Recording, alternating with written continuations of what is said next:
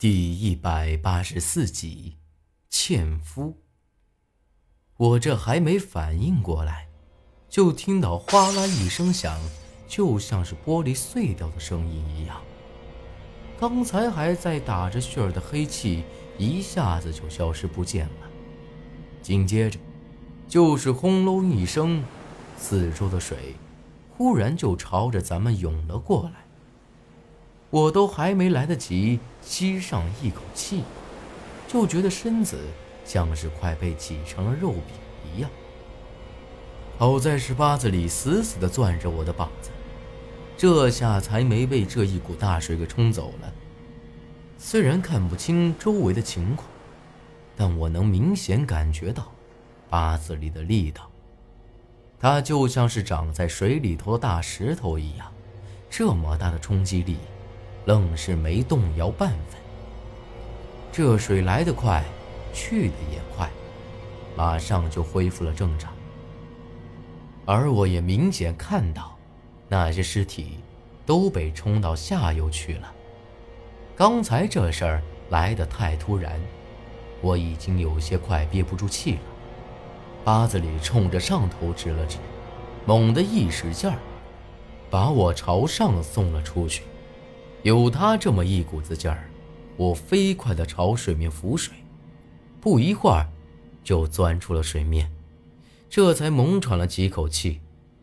八子里也紧随其后，两人朝着大伙儿游了过去。登上了船，我脑子里还是刚才水底下那诡异的场景。这要不是八子里，我只怕已经被那股水给冲走了。八子里并没有给大伙儿说下头的情况，只招呼大伙儿继续赶路，免得他们担惊受怕的。而我也只给苏丹臣说了刚才发生的事儿。这么看来，那个怪人已经不在那儿了，不然你们只怕没这么容易进去。苏丹臣看着我和八子里，八子里呵呵一笑。丫头，你这脑子到底比这小子灵光。不过那气场，我倒不觉得奇怪。奇怪的是，好像是有人故意让咱们发现的，否则也不会。咱们刚一看清楚，那道黑气就突然没有了。八字里说，咱们看到那打着旋儿的黑气。就像是一道屏障，将那气场给围了起来。不然在水底下也不可能有这么一个点儿。但那黑气明显就是有人故意弄出来的，就等着咱们去那地儿呢。时间也算得刚刚好。难道是千木英子？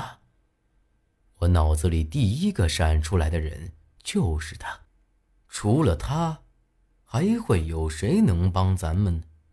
但八子里却十分肯定的摇了摇头：“不可能是他。”说完这话，我明显看到八子里的脸色透着一股子担心。八子里既然这么肯定，又和那千木英子的关系非同一般，自然有他的道理。可要不是他，哪个还会来帮咱们呢？但愿他没出事儿才好呀。他愣了一阵，又自言自语的嘀咕了一句：“我就纳闷了，千木英子那么厉害，能出什么事儿呢？故意让咱们发现，这可真奇怪了。要是故意引咱们进去，我倒是不觉得奇怪；让咱们进去了，却没发生什么事情。”总不会想用江水把咱们给冲走吧？我这话刚一说完，八子里脸色大变，冲着大伙吼了一句：“都抓紧时间，天黑之前咱们必须赶到。”之后，八子里就从苏丹臣手里头夺过那竹篙，自个撑起船来。这速度比先前快了，可不止一点半点儿。这下，我和苏丹晨都没反应过来，刚才还好好的，咋个突然间，八子里就变得这么紧张了呢？你说，出什么事了？你是不是看出什么问题来了？苏丹晨紧抓着船篷，莫废话，招呼大家伙跟紧喽！八子里厉声喝道：“他对苏丹晨可是打心眼里头喜欢，可还从来没有单独对苏丹晨用这种语气说过话。看来，这事儿肯定不简单。要说水流平缓的江面上，咱们这小破船只靠竹篙，肯定比不过那些渔船。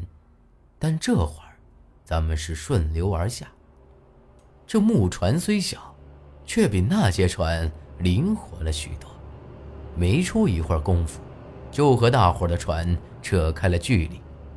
八子里明显有些不耐烦了，但还是稍微慢了下来，免得大伙跟丢了。而这越往下，水流越来越湍急，比先前那段更急，冒出水面的石头也更多了，河道也左弯右拐的。有好几处地方很是逼仄，八子里又让大伙儿都小心点，跟着他走，不要随便改变路线。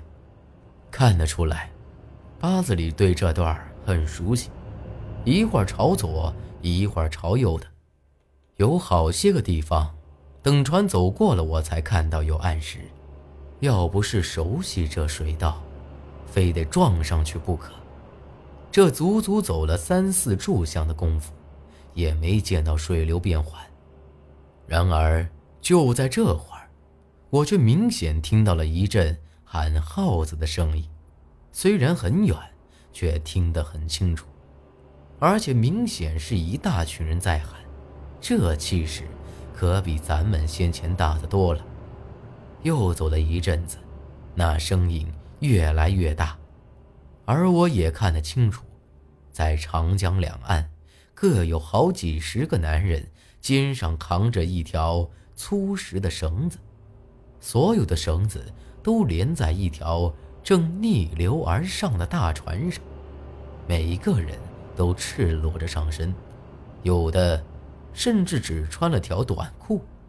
苏丹臣只能钻进船棚子里头，一个女娃娃。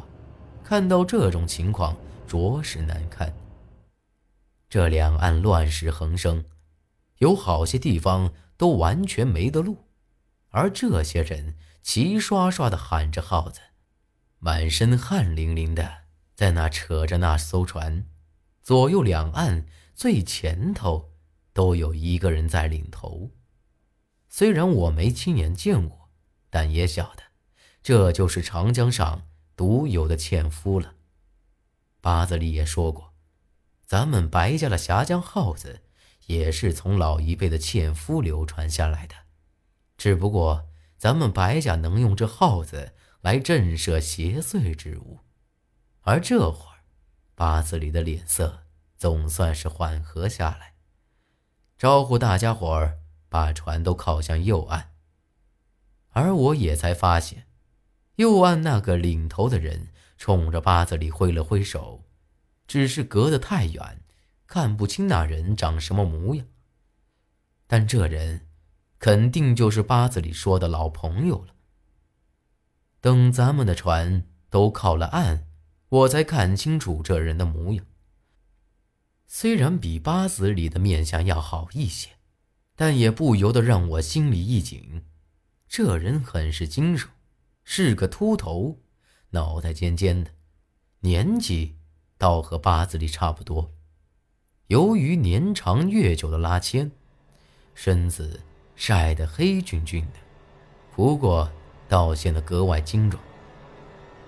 但这人从右额头一直到左下巴，有三道一指来宽的疤，右眼睛连缝都没有了。我不由得又想起八子里身上的那三道疤，很明显，他们两个都是被同一个东西给伤了。老杨，八子里颤抖着声音喊了一声，这老杨也颤抖着一把将八子里的双手给抓住，那独眼里头都开始流眼睛水了。两人激动的直接抱在了一起，看来他们俩的交情果然不浅。我正好站在八子里后头，老杨这会儿一看我，脸色明显变了，松开了八子里，又走到我跟前，将我上下打量了一番，忽然一把扯开我的衣服，一看我心口那道红口子，更是一惊。朝后退了两步，他。老杨皱起眉头看着八子里，而八子里也是面色凝重的点了点头。